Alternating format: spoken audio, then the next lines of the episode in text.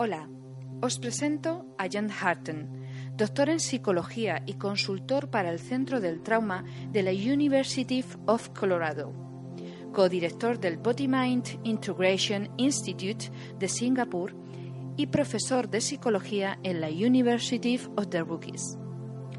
También podemos destacar que es coordinador de los programas del Instituto EMDR en América Latina y es autor de libros de psicología energética, EMDR y prácticas innovadoras para la salud de cuerpo y mente. Hoy nos va a hablar de las técnicas de estabilización emocional. Para entender trauma, gracias tenemos que empezar hablando de personas que experimentan el mismo evento que experimentó una persona traumatizada, pero salió sin trauma. Tenemos que hablar de la recuperación natural para entender cómo funciona el cerebro, por qué traba el proceso natural y qué podemos hacer terapéuticamente para poner ese sistema en marcha de nuevo.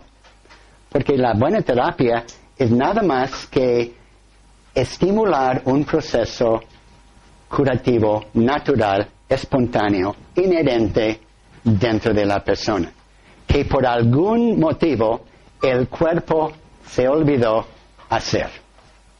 Por algún motivo. Y vamos a hablar de los motivos enseguida. Bueno, vamos uh, adelante. La próxima. No hay ninguna duda sobre esto. ¿eh? Eso de reparar los circuitos del cortejo vagal ventral. Ah, momento. Uh, vamos a ver. Eh, bueno, ¿cuál es? Decía, reparar los circuitos del proceso. Eso viene después. Sí. Eh, trauma, la base, vamos a discutirlo. Adelante. Bueno, solo para hablar un poco, ¿qué, en América Latina decimos, ¿qué tan frecuente es? Aquí se dice, ¿cómo de frecuente es el trauma? Eh, difícil decir, depende del país. Pero aquí hay unas cifras de Europa. Quiere decir que mucha gente ha experimentado criterio A. Criterio A otra vez.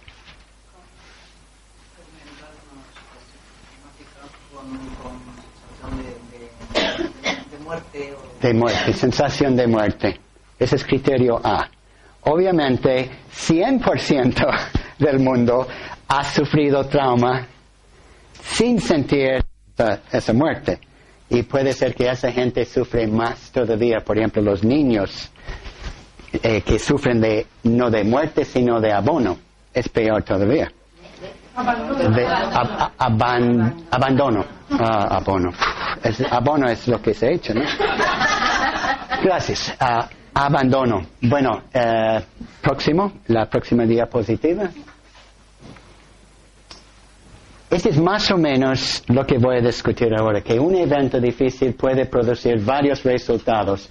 Aquí, hay cuatro opciones, pero para entenderlo mejor, les voy a dar otro esquema que muestra cómo una persona puede experimentar un evento difícil. Después vamos a hablar de qué es un evento difícil.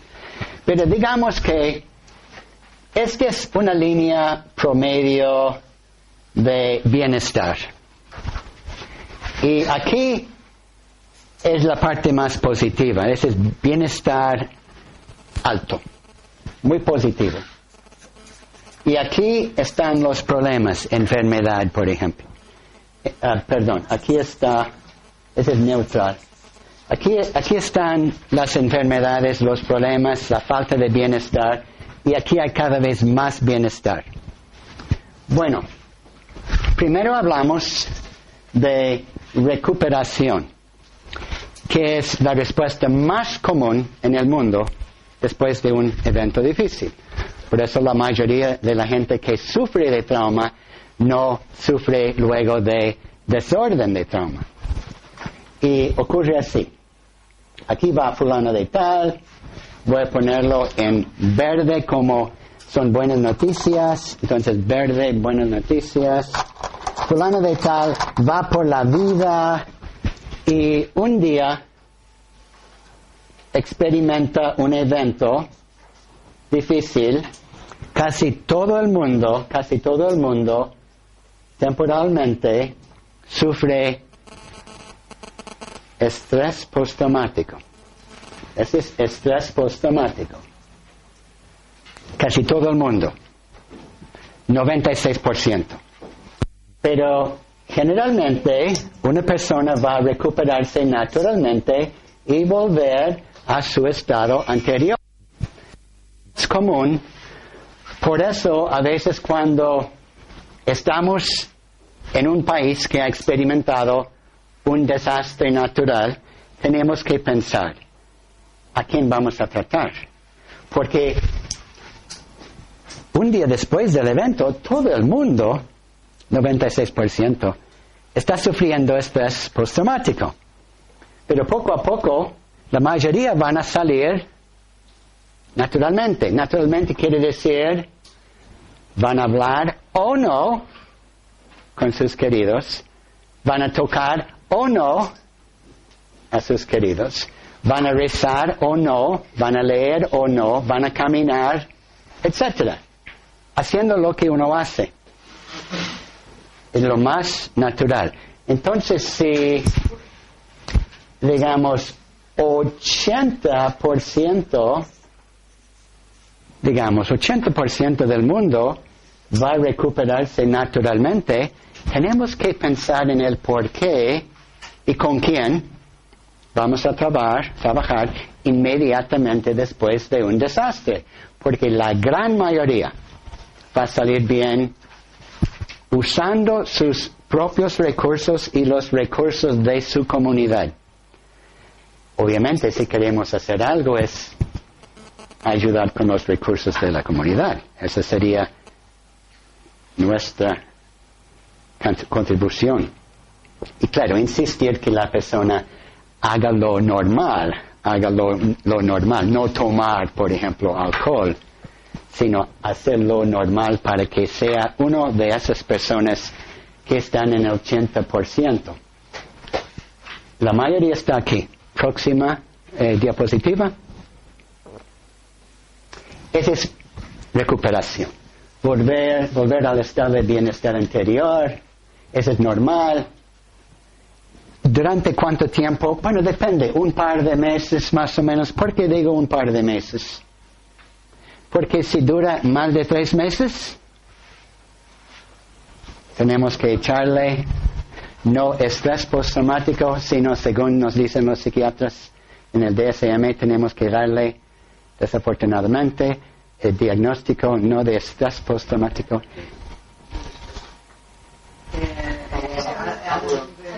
Dicen de so Sí, estrés agudo o hasta e, eventualmente desorden del estrés postraumático. Pero si se recupera durante ciertos días, no va a salir con ningún diagnóstico. ¿Me explico? ¿Por qué? Porque hay algo dentro de la persona. Y ahora vamos, la próxima. ¿Qué, qué hay dentro de la persona que, que nos lleva a la recuperación naturalmente? Ahora para hablar de eso voy a mencionar un estudio que me es muy personal porque Tasha Russell Kane Calhoun era mi alumna, eh, mucho más inteligente que yo, por eso ella hizo el estudio y yo no, usando eh, una medición electroencefalográfica cuantitativa, ¿verdad? Para ver cómo funcionaba el cerebro durante la recuperación y encontraron algo muy, muy bonito. Próxima. Encontraron que cuando la persona todavía estaba aquí, en un estado de estrés postraumático, encontraron ondas cerebrales de esta velocidad, unos 7 o 8 hercios, 7 o 8 hercios que se llama theta. Eh, lo pongo simplemente porque tengo una diapositiva. Pero, por favor, no se distraigan por este mapa. Vamos al, vamos al próximo. Eh, ¿Dónde está el recuerdo de ese evento cuando la persona está en theta? Está aquí, no salió muy bien. En, ah, sí salió muy bien. Ah, mira, excelente. Está probablemente en este organito que es algo muy complejo y hay dos que se llama amígdala. Probablemente está en la amígdala. No voy a hablar mucho, pero ustedes saben que cuando la persona entra en el estado de crisis o de desastre o accidente, siente algo fuerte, ¿no? Emociones fuertes que se llaman generalmente...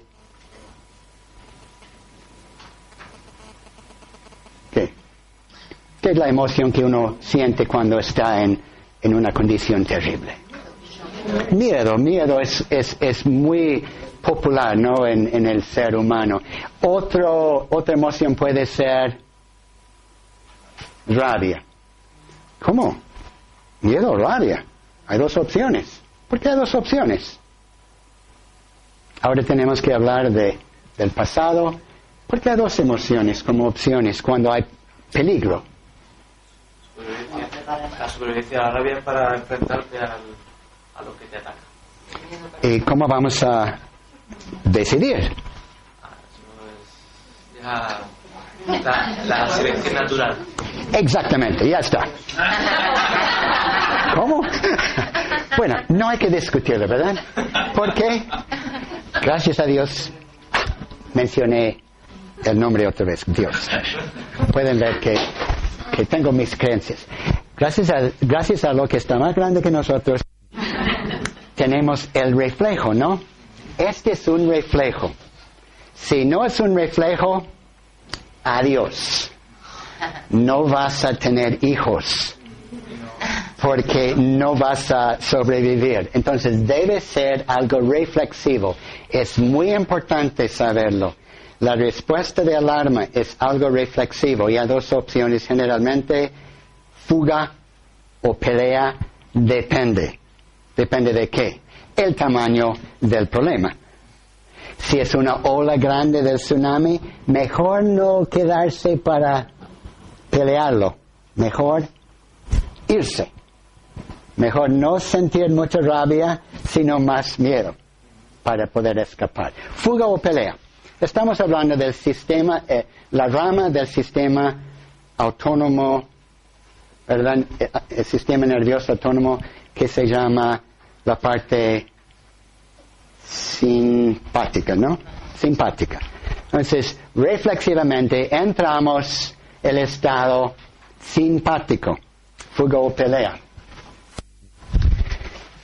En ese momento, el cuerpo también reflexivamente supo mandar cortisol, etcétera, mandar la sangre, tomas toma sangre de la piel, donde sería un lujo, y, y, mandar la sangre a los músculos, sabe, sabe qué hacer automáticamente y sabe producir ondas theta. ¿Y dónde se encuentran las ondas theta, según Russell Kahn Calhoun? En las dos amígdalas. Les voy a dar una forma de entender el sistema límbico, muy rápido y más o menos. Si quieren hacer esto, la uña del pulgar va a rep representar las amígdalas, las dos. El resto del índice va a rep rep representar el hipocampus, dos lados. Y se encuentra más o menos aquí. Más o menos. Y hay que, claro, casi tocarlos porque hay uno en cada hemisferio. Este no es todo el sistema límbico. también está, también está el puente talámico y todo eso, pero para este curso voy a limitarme a la amígdala. Pueden ver qué tan íntima es la amígdala al hipocampus, ¿no? Está a la par. Entonces, eh, pero, ¿qué, tamaño, no? ¿Es tan chiquita la amígdala? Sí. Eh, la amígdala, la uña, ¿es tan pequeña? Sí, es muy pequeña, es como una almendra. Por eso se llama amígdala, del griego. Y tiene un lado interno y lo dorsal y lo ventral. Y mira, eh, la amígdala es tan, tan, tan complejo que funciona para las emociones positivas, tanto como las negativas, tanto como el presente, tanto como el pasado y tanto como el futuro. Y no sé cómo, pero sabe dónde está. sabe dónde está, en dónde debe, como digamos, almacenar lo que está pasando. Y más que nada, todo tiene que pasar por las amígdalas para que salga con, con un, eh, una, una, emoción, para que sea memorable. Si no pasa por la amígdala, es difícil acordarnos de ella. Entonces todo pasa por la amígdala. ¿Bien? Y por eso en la literatura se llama la memoria emocional. No es exactamente la verdad, porque no es la memoria, porque la memoria está en todo el cuerpo, como saben, sabemos. Pero se, se habla de la memoria emocional y durante un evento terrible, el cuerpo sabe quedarse ahí un buen rato produciendo ondas de qué velocidad? Zeta, zeta. ¿De qué velocidad en hercios más o menos según han encontrado? 7, 7, 8, relativamente rápido. Claro, no en comparación a mucho. Pero se queda ahí para que la persona pueda defenderse, sobrevivir. Qué lindo, ¿eh? Y se habla ahora del, de la huella de miedo que está vibrando en las amígdalas. Eh, vibrando no exactamente, se está potencializando. O sea, los nervios están, pero no se encuentran si no están prendidos. Prender un nervio quiere decir potencializarse. ¿Listos? Entonces, si medimos el cuerpo durante ese peligro, vamos a ver que hay mucha actividad en, las amígdalas. Pasa el evento, la persona está a salvo, todavía la amígdala está vibrándose, pero la persona mira oye, huele y dice, estoy en un grupo de gente simpática, aquí hay seguridad, me dan comida. Y en ese instante el cuerpo también hace algo reflexivamente, automáticamente, según la teoría de, tu teoría de selección, ¿no? Simplemente sabe hacerlo. Automáticamente empieza a producir otra onda.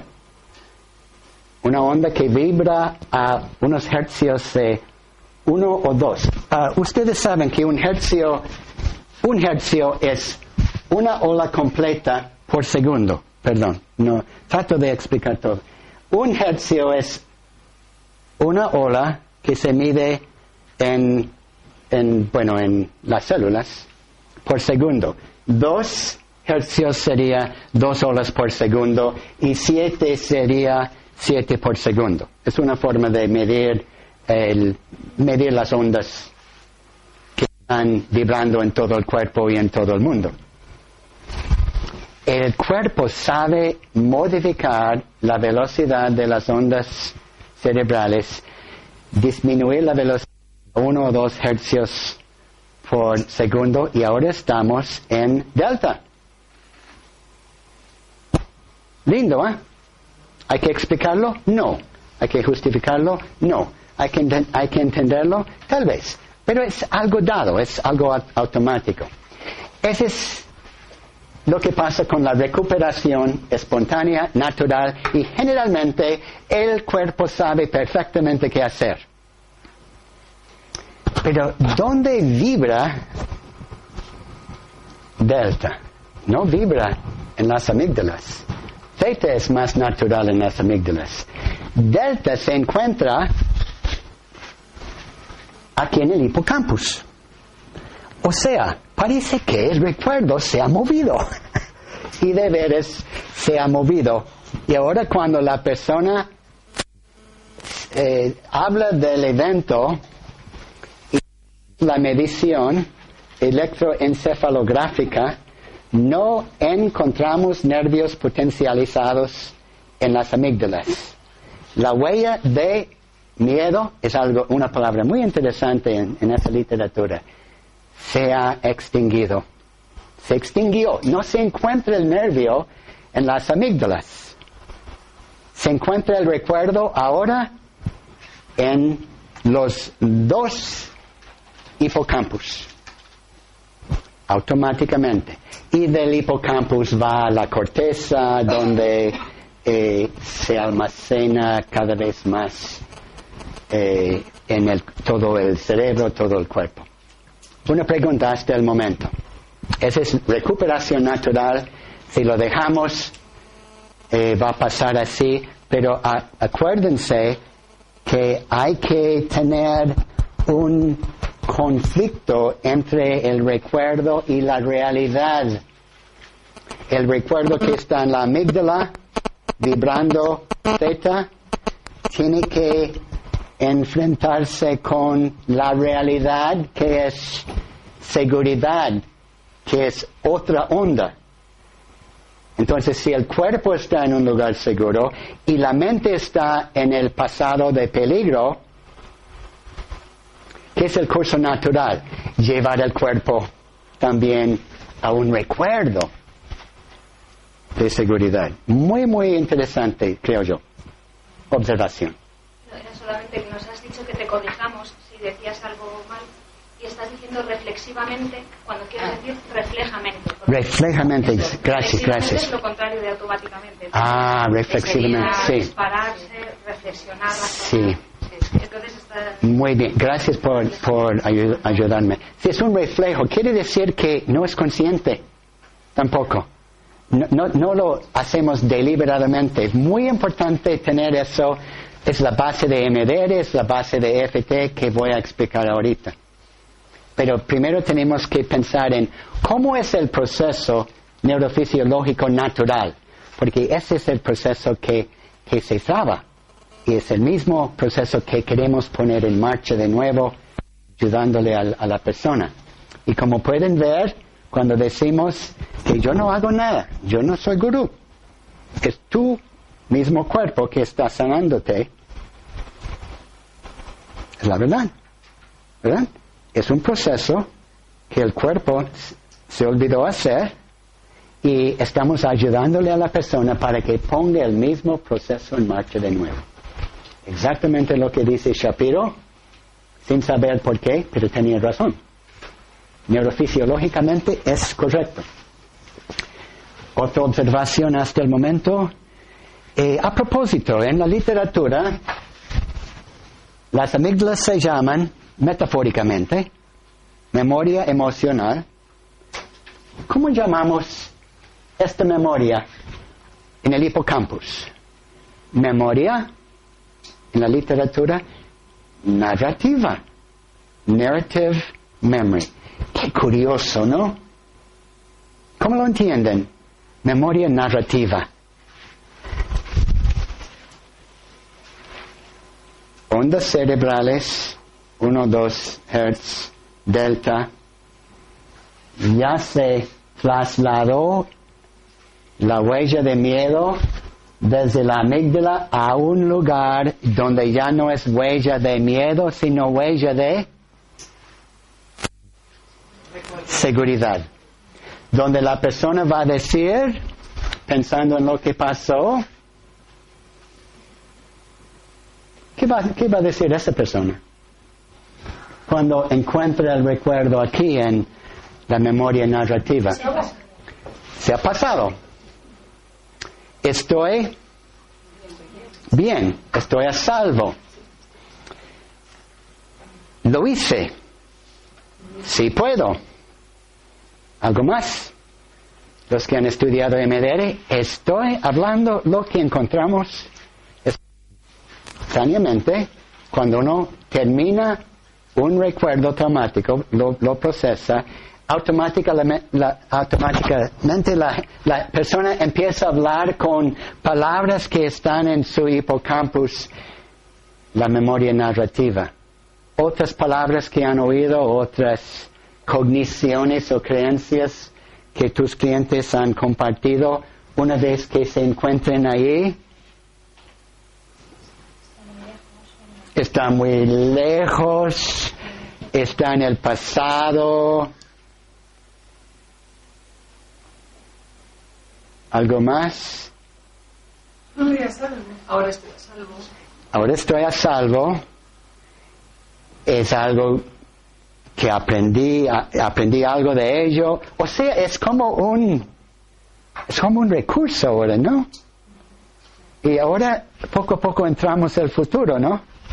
Porque ya no, ya no es terrible como me está pasando, como si estuviera pasando ahora, sino lo he hecho. Yo tengo capacidad de sanarme. La gente con mucha ambición va a hablar de yo puedo hacerlo de nuevo. Ahora poco a poco van al futuro. Por eso pensamos que los recursos de eventos ya resueltos están más o menos en los hipocampus, más o menos. Y voy a compartir con ustedes de la ciencia. La próxima diapositiva, por favor. Mm, bueno, la próxima. No hay que hablar de los neurones. Eh, eh, sí, sí, sí. Eso es lo que pueden hacer con, es, con esta página en su, en su libro. Aquí los hipocampus, aquí las amígdalas y aquí el evento. El evento entra eh, la amígdala y si todo va bien, por fin va a llegar al hipocampus. ¿Qué pasa con un niño o niña o una persona que ha tenido mucho trauma en su vida no resuelto? ¿Qué pasa con el volumen de las amígdalas y de, los hipocampos? ¿Han leído? Exactamente, pero ¿cómo es? Este es el hipocampus de una persona traumatizada en comparación a lo normal, lo promedio. ¿Y qué sabemos de las amígdalas de una persona traumatizada severamente, rápidamente durante el niñez? Es grande. ¿Imposible? No. Obvio, si puedo usar la metáfora uh, de, bueno, un, una metáfora, digamos, es como una persona traumatizada está aquí buen rato en las amígdalas, está con neuronas que están vibrándose, no hay suficientes neuronas, entonces hay que producir más para poder mantener el recuerdo traumático, neurogénesis negativo, neurogénesis. Mientras tanto, sabemos que la producción de cortisol hincha el hipocampus y además, metafóricamente, ¿qué les parece? Si la persona está casi todo el tiempo sintiendo miedo, que muchos niños sienten porque viven en lugares peligrosos, y no tienen mucha oportunidad para mandar esos recuerdos a sus hipocampus, tal vez no es necesario tener tantas neuronas aquí, porque no hay mucho trabajo que hacer, porque no hay recuerdos terminados. O sea, no hay recursos positivos. Entonces hay menos neuronas, menos almacenaje. A propósito, hay dos estudios de MDR, como la mayoría de ustedes han tomado MDR, dos estudios, entonces cuidado, no sabemos qué significa, vienen de los países del norte de Europa. Después de MDR, ¿qué adivinan ustedes? Voy a invitar a dos personas que nos enseñen en forma muy rápida qué has hecho esta mañana, nada teórico, algo que ya has hecho esta mañana para estabilizarte, para centralizarte, centrarte, que es la palabra que usan. Yo he hecho el mío, trato de hacerlo todos los días, pero no lo voy a enseñar porque eh, yo voy a tener la mayoría del tiempo. Entonces, alguien que ya ha practicado lo que predica esta mañana, ¿quién quiere compartir? Y tiene que, tiene que ser algo que todos los demás podemos practicar durante no más de dos minutos. Y es eficaz, eficiente, portátil, podemos eh, salir con esta técnica. Este es un uh, método seguro, no causa daño, no hay riesgo, funciona, se puede estudiar, ¿les parece? Ese es el curso. ¿Quién quiere compartir? Algo que has hecho esta mañana, antes de llegar aquí, para poder estar estable y presente. ¿Quién quiere? lanzar porque veo que hay un poquito de esto. Pues yo, por ejemplo, por las mañanas que vengo en moto, eh, veo el amanecer y yo canto, y yo soy creyente, y cada uno puede tener sus de esto, yo soy creyente, y canto en voz alta, en la moto, que nadie me oye, y, y es dando las gracias por un día nuevo. Entonces, Por favor, ¿cómo suena esta, esta canción? ¿y cómo suena? Pues, por ejemplo, Es algo que podemos hacer sí, nosotros. sí, puedes cantar, Ok. cada uno puede cantar, entonces yo canto El contenido de tu canción va a ser aceptable a todo el mundo. Bueno, yo canto fatal, pero si queréis os lo canto. Moment, per- perdón, perdón. ¿Qué dijiste la primera palabra? La primera palabra es que yo tengo muy mal oído. Dios. Cuando estoy en países de los budistas, no usamos la palabra Dios porque no creen en Dios.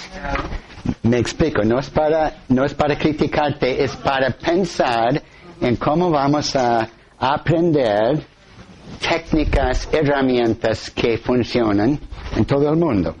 Claro, aquí en España probablemente la mayoría, a pesar de que nadie se vaya a la iglesia, la mayoría es católica y no se ofenden. ¿Hay budistas en España que no creen en Dios, que creen en algo más grande que nosotros? he dicho antes, he dicho antes que en, al- en un ser superior, he dicho. Los que no quieren creer en un ser, hay- naturaleza. quieren, bueno, pueden ver que María eh, nos está dando opciones. Entonces, primero vas a enseñarnos cómo cantar y los que no quieren poner palabras pueden simplemente usar el hemisferio derecho en vez del área de Broca con palabras. ¿Es posible? ¿Funciona con solo música? Claro. Bueno, desde su perspectiva estoy hablando de la parte emocional donde están las notas. Pero si ponemos palabras, usamos el área descubierto por Pierre Broca en, aquí en su país vecino de Francia. ¿Funciona con solo música? ¿Por qué funciona? Porque como van a ver, eso es lo que ha estudiado Porges. La música tiene una vibración o no. Es que hay música que cae mal al corazón. El música met- metálica, el, el corazón no le, no le gusta. Depende de la música. Entonces vamos a escuchar a ti usando nuestros recursos interoceptivos para ver cómo se siente dentro de nosotros la música que nos va a cantar María. Si, lo, si se siente bien en tu cuerpo, quiere decir que probablemente es música sanadora. ¿Me explico? O sea, ¿cómo vamos a saber si lo que hacemos funciona? Hay que preguntarle al cliente. Nunca suponer que lo que estamos haciendo da buen resultado. ¿Están listos? ¿Alguien quiere charlar un poco más sobre esto? Una pregunta. muchas veces en cuanto a la respuesta de mi cuerpo o, del paciente es si en algún momento esa respuesta puede ser negativa porque el paciente tenga una resistencia. Quiero decir, esta música me está llevando a un estado de calma, de relajación, pero yo me resisto, yo no me siento cómodo, yo no quiero entrar y me siento mal con la música. Sí. ¿Es por la música o por lo que la música te hace pensar? A dónde me quiere llevar y yo no quiero ir, algo así. Entonces, ¿es por la música en sí como estímulo? ¿O es porque el estímulo no te está estimulando, sino está haciendo algo que no debe de hacer? ¿Me explico? Acabo de hablar de la diferencia entre estímulos y disparadores. ¿Y un disparador es qué? ¿Dónde, ¿Dónde, está el estímulo? En el presente. ¿Dónde está el disparador? No hay excepción, no hay excepción en el pasado.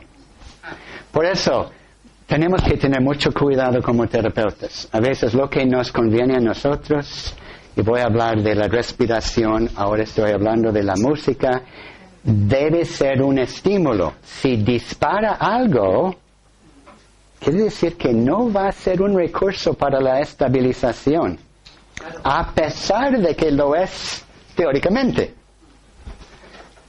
Por eso, durante este curso vamos a hablar siempre del impacto de lo que hacemos, no solo por como resultado de nuestra intención. La intención es importante, pero no es todo toda la historia. También es el impacto de lo que hacemos. Y eso depende de quién, de la otra persona. Y si estamos cantando, por eso les pido que presten atención a sus cuerpos ahora y durante todo el taller. Porque si yo digo algo que me suena bien a mí, pero no te suena bien a ti, tenemos que charlar sobre eso, porque esa es la experiencia terapéutica. Por eso no vamos a hablar de visualización guiada, porque esa es una idea del terapeuta. No, yo no sé si conviene al, al cliente. Estamos en el curso. ¿Hay alguna pregunta adicional? Entonces, si no te gusta, puede ser que es música inherentemente chocante, un estímulo que no entra bien al cuerpo, o puede ser que está haciendo a ti acordarte de algo en tu, tu pasado. Y ahí estamos como terapeutas. La diferencia entre estímulo y disparador es sumamente importante. Bueno, eh, una pregunta, eh, eh, me preguntas a mí lo que a mí me ha servido, entonces yo te cuento lo que a mí me ha servido como estabilizador. Vale. Pero yo al paciente lo que le hago es eso, le pregunto, ¿cuándo te sientes tú bien? ¿Hay algún momento que hay alguna cosa que te siente, que te haga sentir bien? No empiezo yo con mis con lo que a mí me sienta bien. Fantástico. Y si nosotros estuviéramos eh, solo los dos en, en el consultorio, yo no estaría hablando así porque todo depende de ti como mi cliente y yo voy a escucharte. Y como soy una persona eh, totalmente realizada, eh, no es una broma. No, yo quiero ver si tu música me entra bien. Si no me entra bien, puede ser es porque es un estímulo. Puede ser un estímulo que no funciona. ¿Y cómo vamos a saber si es un estímulo que no funciona? Vamos a conectarte al sistema de HeartMath que vamos a hacer mañana para ver qué dice tu corazón con esa música. Porque el corazón no miente. Entonces, si tu corazón dice, ah, excelente, pero me choca a mí, yo como terapeuta, ¿qué, qué tengo? Algo de mi pasado que se disparó, que debo limpiar, con técnicas de estabilización, para que yo no entre el proceso vertiente, para que yo no imponga. Entonces, si estuviéramos solo los dos, yo no tendría esta charla. No te voy a eh, imponer nada, cuestionarte, solo escucharte.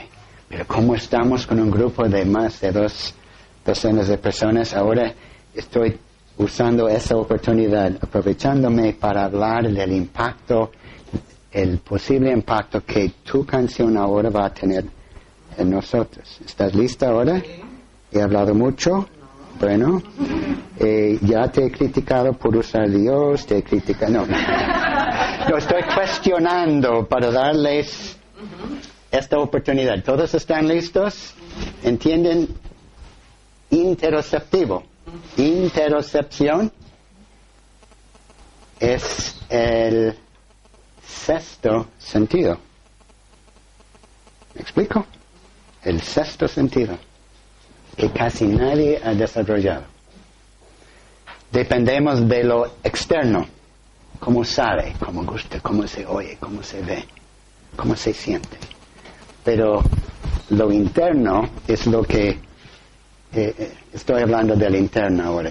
Entonces, voy a invitarles que presten atención a su sexto sentido. ¿Dónde lo van a notar? Ese es, el, ese es una forma de notarlo en el, el, el gut, el, el, estómago, ¿no? Gut, estómago no es gut. ¿Qué es gut? Eh, las tripas. Las tripas, gracias. Qué bien tener personas que me pueden traducir. Pero también como el campo energético del corazón es más amplio que los demás campos, pueden prestar atención al corazón. Y como es la respiración que guía el corazón, prestar atención a los pulmones. Y primero empezar con atención a su respiración. ¿Te has dado cuenta de que estás respirando? ¿Cuándo te diste cuenta esta mañana? Estoy respirando, qué milagro. ¿Cuántos lo han hecho deliberadamente? Unos sí. Entonces, voy a invitar a todos que primero presten en, en como eh, línea de base, digamos, prestar atención a, a sus tripas, corazón, pulmones,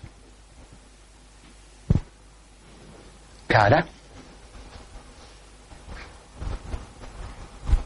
y los demás chakras. ¿Verdad?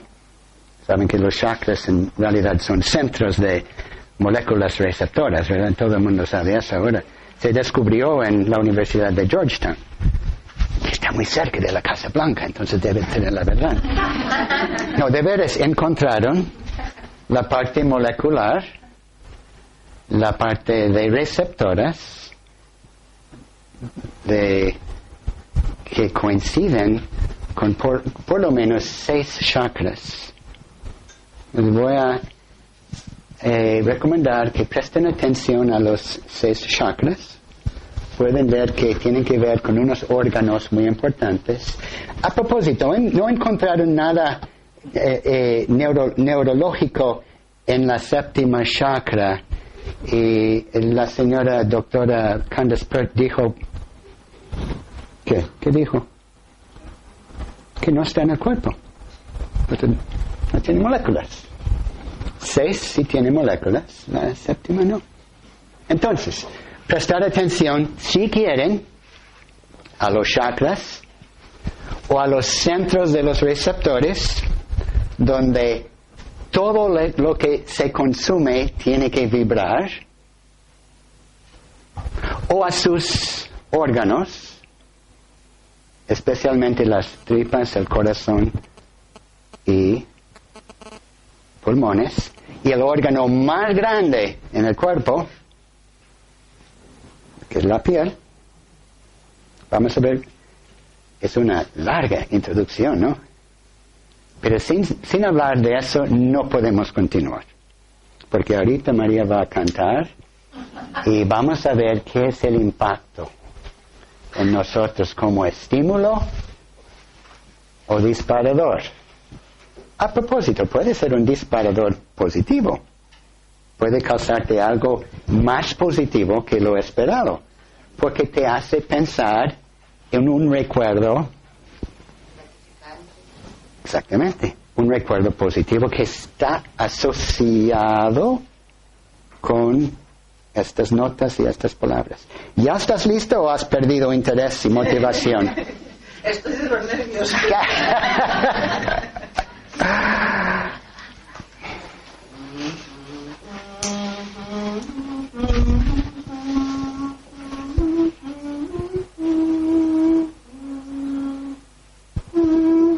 Puedes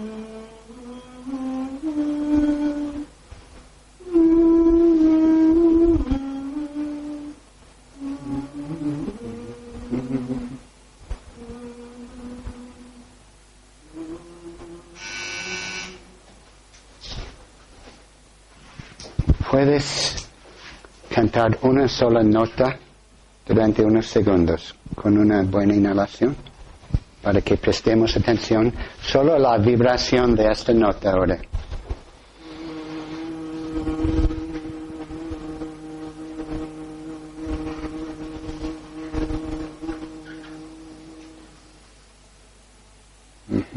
Gracias. Ahora, eh, no es necesario compartir, pero las notas y esta nota nos impactaron en alguna forma. No sé qué, qué- qué hacen ustedes para detectar el impacto. Tal vez estaban pensando en algo y se escaparon de sus cuerpos. Puede ser. Tal vez se quedaron en el cuerpo, ejercitando el poder del sexto sentido. Tal vez te disparaba en una forma positiva, sin que María usara palabras. Y tal vez te disparó algo negativo que no tenía que ver con el estímulo de las vibraciones, sino con un recuerdo dentro de tu posiblemente amígdala. ¿Quién sabe? Si hay alguien que quiere hacer una pregunta puede, pero ahora vamos a continuar. ¿Alguna observación hasta el momento? Algo que no se entendió. ¿Alguna experiencia privada que quiere hacer pública? Me ha parecido muy interesante al principio del todo, no de esta experiencia, sino me ha impactado porque es la primera vez que veo los cursos que hacemos, aunque se habla de ello, en cómo has ordenado presente, pasado y futuro. Mm, Porque aunque en la práctica es lo que hacemos, siempre se presenta como un trabajo de pasado, presente y futuro. No de presente, pasado y futuro. Mm. Y me ha parecido que es clave para justamente cuando estamos hablando de estabilización. Ah, vale. Me parecía interesante Y sabes que a veces, e- ese es- no, no digo culpa, sino eso, eso es algo que viene de los mismos entrenamientos. Los mismos entrenamientos, el, el entrenador no aclara eso. Entonces ustedes pueden aclararlo como alumnos o cuando lleguen a ser entrenadores pueden acordarse de esta experiencia, que era algo confuso, entonces van a aclararlo. Porque tu experiencia es muy, es muy común. ¿Quieres presentarme eh, todavía o después? Eh, bueno, yo soy John. Ah, bueno, Voy- van a ver. Ya te han conocido todos. Ya. Van a ver que de vez en cuando voy a compartir eh, historias, entonces me van a conocer tal vez mejor que habían querido. Entonces voy a dejar. Saben que doy clases y escribo y etcétera. Pero de, ve- de vez en cuando voy a hablar de detalles. Gracias por mencionarlo. Sí, no, no mencioné el futuro e- en esta situación, pero el pasado y presente sí, ¿no? El presente como primero ponernos, digamos, en una línea de base. ¿Cómo estás en este momento? Dos pies en el suelo, ¿no? Respirando, prestando atención a las, tripas y etcétera, los órganos. Y después vamos a ver qué nos, qué nos estimula en el presente para ver si también nos dispara que nos lleva al pasado. Y poco a poco, especialmente mañana, vamos a hablar del futuro como estabilización continua. Van a ver que estabilización la tenemos que definir en varias formas. Bien, ¿alguien más? Bueno, eh, podemos revisitar esta experiencia si quieren. No hay mala cuestión, mala pregunta, mala observación. ¿Listos? Vamos con el PowerPoint. Eh, yo no sé nada de PowerPoint, entonces tengo una experta en... Eh, todo está, yo no sé cómo, pero hice un borrador bien lineal, porque saben que no soy una persona lineal, pero tengo que dar los cursos en forma estructurada para que la gente no se pierda. Pero no es mi estilo, no trabajo así con clientes, trato de hacerlo en los cursos. Si me desvío demasiado, claro, me voy a desviar, pero si me desvío demasiado, pueden decir que me perdí. No va a ser culpa tuya, va a ser responsabilidad mía. Bien, entonces vamos con el manual página por página, a pesar de que no es mi estilo. Eh, y ahorita vamos, eh, pueden ver en la, en la misma, en el, el primer pliego, que esto se llama un curso sobre un tallercito sobre el trauma, la re- recuperación espontánea, regulación y desregulación emocional, la resiliencia, estoy hablando del futuro, y el rendimiento, el futuro.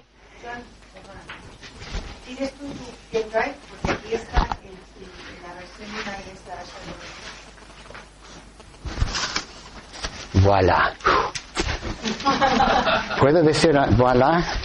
Ah, como parte de mi autobiografía, es, el azul. Parte de mi autobiografía, yo vine acá llegando con bici en París. No sé si les han dado cuenta.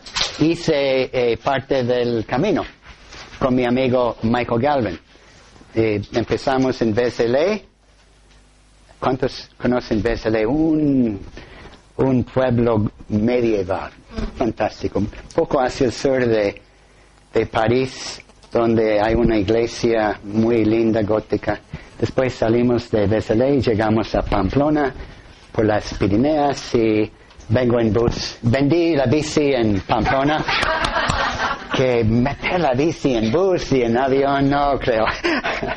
Entonces ahora estoy con mi ropa de peregrino. Me, van a tener que perdonar porque así ando con, con los crocs y no, no es ropa muy formal. Pero entonces, eh, hemos hablado de voilà de vez en cuando, por eso digo voilà.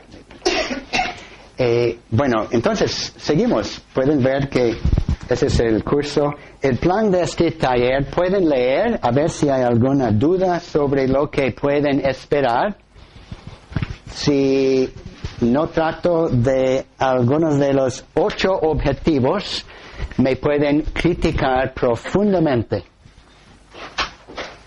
Y voy a preguntarme por qué no lo hice o por qué no lo oíste, no, no sé. Empezamos este curso sobre estabilización con trauma, porque trauma es la base. Es por eso que no hay estabilización en gran parte. No es otra no es toda la historia. A veces no hay estabilización porque la persona simplemente no tiene la habilidad, no sabe practicar la estabilización.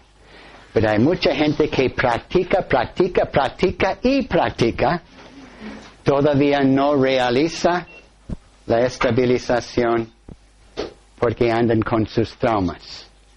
Y la metáfora favorita nuestra, eh, también vivimos cerca de montañas, es cuando una persona está eh, eh, preparándose para subir una montaña, puede irse con buena ropa, agua, comida, con sus amigos, se ha preparado físicamente, está listo.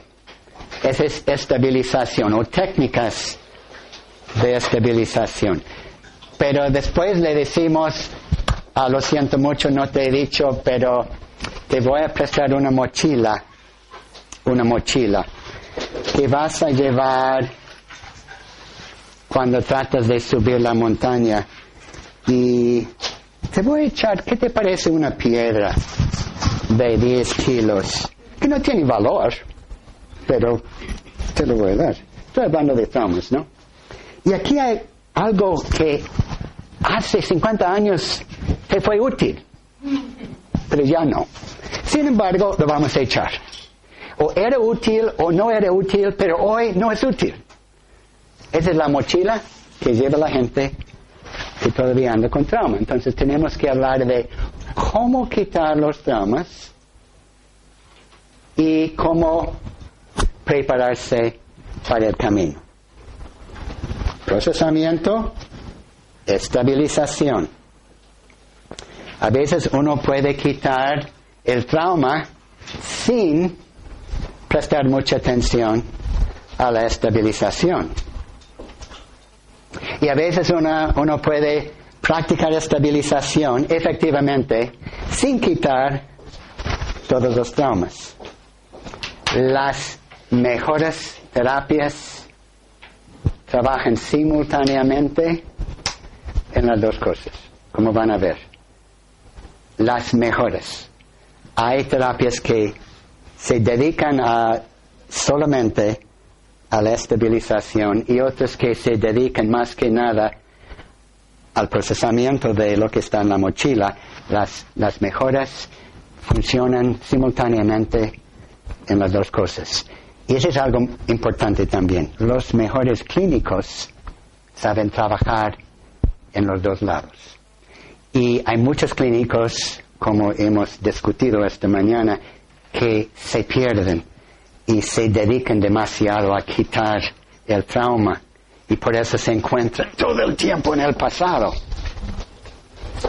Y si es demasiado, ponen la mochila a un lado, se olvidan del trauma y se dedican totalmente a la estabilización. Vamos a hablar de cómo fluirse entre las dos cosas. Para que haya estabilización durante el procesamiento y para que haya procesamiento con seguridad. O sea, vamos a hablar de dosificar, dosificar el acceso, ¿lo dije bien? Al pasado para que no sea demasiado Y aquí viene muy útil un principio de MDR. ¿De, cu- de qué estoy hablando? Un pie en el pasado, un pie en el presente. Atención dual. Es un concepto muy claro, solo que hay muchos clínicos que no lo entienden y hay muchos más que no lo practican. Se olvidan de la necesidad de mantener un pie en el presente, esa es estabilización. Con un pie en el pasado, esa es la conexión con lo que hay que trabajar. Porque la mochila pesa. Hay que quitar lo que está en la mochila. Pero no con tanta intensidad que la persona experimente una como sobredosis de as- asociación con el pasado. Si esta charla te ha gustado y quieres tener más información de cómo estas técnicas te pueden ayudar a tu estabilización emocional, entra en la página web www.victoriacadarso.com.